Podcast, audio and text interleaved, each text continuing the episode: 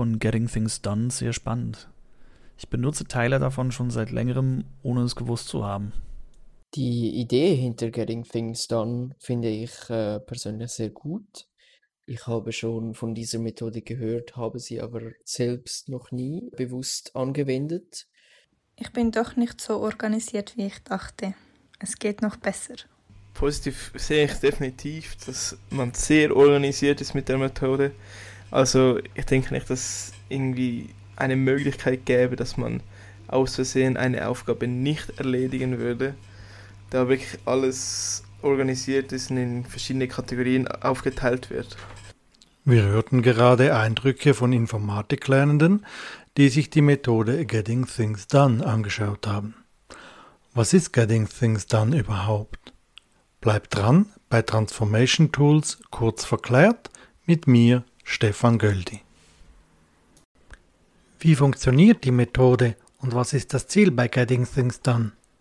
Der Name ist Programm. Es geht darum, die vielen Dinge, die bei mir eintreffen, von Telefonnotizen, Einkaufs-To-Dos, Projektschritten, E-Mails und so weiter, strukturiert zu bearbeiten und zu erledigen.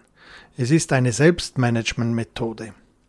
Die Methode soll mich vor den vielen aufpoppenden und kapazitätsraubenden Gedanken und Erinnerungen weitgehend befreien und so den Kopf freimachen für das konzentrierte Arbeiten. Erdacht hat sich diese Methode David Allen, ein amerikanischer Berater und Autor, der zu dieser Methode auch drei Bücher geschrieben hat. Und wie funktioniert diese Methode?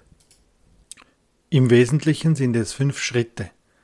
Im ersten Schritt erfasse und sammle ich alle eingehenden Aspekte in möglichst wenig verschiedenen Eingangskörben. Dabei erfasse ich Privates und Berufliches gleichermaßen.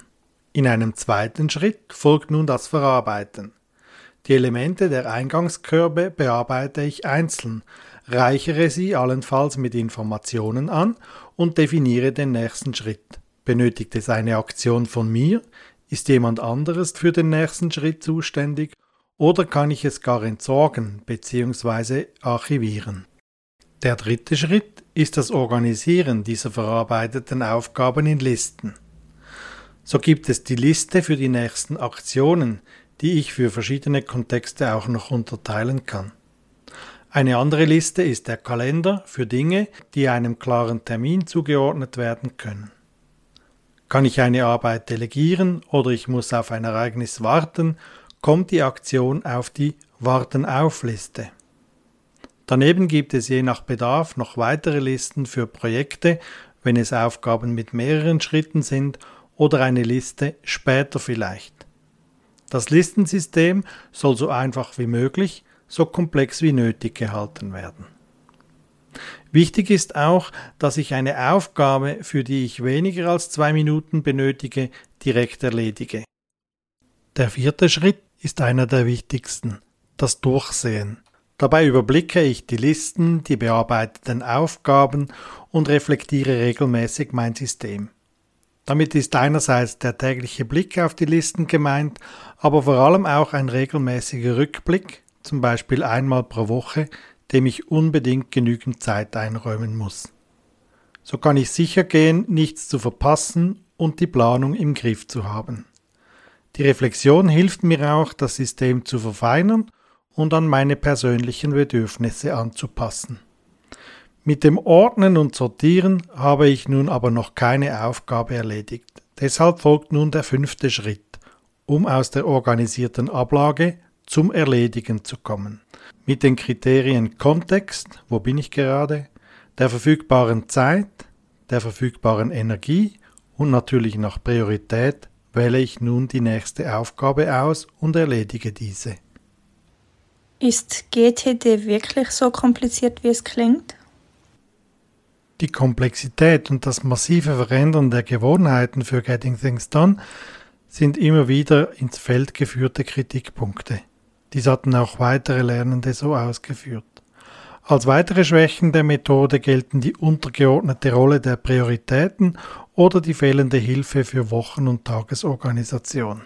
Wie lange dauert eigentlich am Anfang die Eingewöhnungszeit der GTD-Methode? Das ist eine berechtigte Frage. Sabri Egid als Selbstmanagement-Coach und Getting Things Done Profi sagt dazu, in zwei Minuten hast du die Methode verstanden, implementiert und angewendet in zwei Tagen und bis zum wirksamen Einsatz dauert es zwei Jahre. Die Lernenden sehen das Potenzial in der Methode Getting Things Done und meinen, ich möchte diese Methode sicher gerne ausprobieren, da ich mir gut vorstellen kann, dass wenn man sie beherrscht, sie einem sicher viel Struktur im Alltag gibt und mir auch hilft, meinen inneren Schweinehund zu überwinden und auch meinen Geist ein wenig von der Last von verschiedenen Aufträgen zu befreien.